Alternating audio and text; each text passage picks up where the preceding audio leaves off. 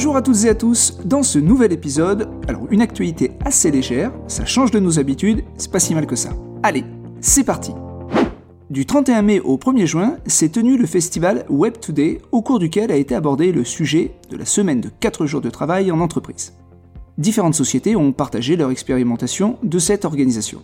Avant de se lancer, certaines ont mis en place une phase d'observation pour étudier son impact et analyser le fonctionnement de l'entreprise et sa capacité d'adaptation. Le bilan effectué au terme de cette période a permis d'identifier les points clés à améliorer pour mettre en place définitivement la semaine de 4 jours. Alors, parmi les objectifs recherchés revient souvent celui de l'équilibre vie professionnelle et vie personnelle il s'avère que la semaine de 4 jours apporte pour certains salariés une solution permettant de rééquilibrer ce rapport, par exemple pour euh, s'occuper des enfants, aller chercher, les déposer à la crèche et la nounou, faire des activités sportives, effectuer des démarches administratives ou par exemple prendre des rendez-vous médicaux. Bref, d'autres évoquent que cela leur a peut-être permis d'éviter un burn-out.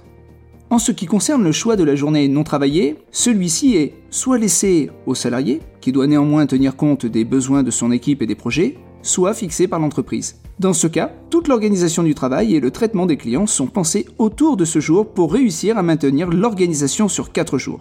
La question était aussi de savoir si la durée du travail sur 5 jours était maintenue sur 4 jours, augmentant ainsi la durée quotidienne de travail. Là encore, il n'y a pas de modèle type. Certaines entreprises ont fait le choix de conserver un volume de travail identique quand d'autres ont décidé de diminuer la durée du travail, passant par exemple de 37 heures avec JRTT à 35 heures sans JRTT. En conclusion, on s'aperçoit que le passage à une nouvelle organisation du travail interroge sur les pratiques, notre rapport au management, la conception de notre métier et notre capacité à être aussi performant. Il n'existe probablement pas de réponse préconçue, en revanche, si l'expérimentation vous tente, il faut la préparer, l'encadrer et être en capacité d'analyser à la fin les points forts et les points faibles, ou en tout cas les points à améliorer. Ce n'est qu'à ce moment que vous saurez si votre collectif de travail et votre activité peuvent s'adapter à cette nouvelle organisation. Vous le savez, les lanceurs d'alerte peuvent, sous certaines conditions, bénéficier d'une protection, notamment contre le licenciement. Dans un arrêt du 1er juin, la Cour de cassation est venue apporter un éclairage intéressant.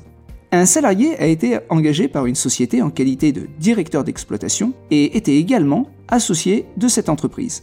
Quelques années plus tard, il adresse un courriel à son président pour manifester son désaccord avec la mise en place d'une carte de fidélité en indiquant que la légalité ou la régularité de la procédure lui semblait douteuse et qu'en étant associé, il ne s'y retrouvait pas dès lors que cette opération supprimait indûment du chiffre d'affaires.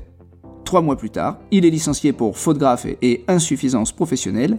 Dans cette lettre, qui fait état de la dénonciation faite par le salarié, l'employeur précise notamment que vous m'avez proposé un rachat de vos parts sociales immédiat à un prix exorbitant, 100 000 euros, et une rupture conventionnelle de votre contrat avec des paris immédiats en contrepartie de votre renonciation au signalement d'une alerte. Notre comptable et moi avons été estomaqués de votre démarche, qui est loin d'être une querelle d'associés sur le fonctionnement de la société ou une dénonciation de bonne foi, s'avérait en réalité n'être qu'un stratagème destiné à sortir de la société rapidement et battre modé. J'ai donc refusé de céder à vos menaces et chantages. Pour la Cour d'appel, la rédaction de cette lettre démontre que le licenciement est consécutif, au moins en partie, à la dénonciation, à l'alerte, comme elle le mentionne, d'un fait qui pourrait recevoir une qualification pénale.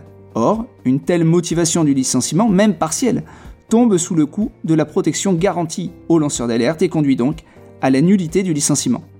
De son côté, la Cour de cassation, elle, remet en cause la décision de la Cour d'appel, considérant que elle n'avait pas caractérisé en quoi les faits révélés ou attestés par le salarié dans le courriel litigieux pouvait constituer un délit ou un crime. De plus, elle juge qu'il n'était pas démontré que l'employeur ne pouvait pas ignorer que le salarié dénonçait de tels faits. L'affaire a donc été renvoyée devant une autre cour d'appel pour être rejugée. Cette décision conduit d'une part à être extrêmement vigilant dans la rédaction en des lettres de licenciement et d'autre part à vérifier la qualification de faits dénoncés par les salariés qui peuvent, vous l'avez vu, dans certains cas être couverts par la protection accordée aux lanceurs d'alerte. Et voilà, notre épisode prend fin. Nous nous retrouverons dans 15 jours avant la pause estivale. D'ici là, prenez soin de vous et de vos proches. À très bientôt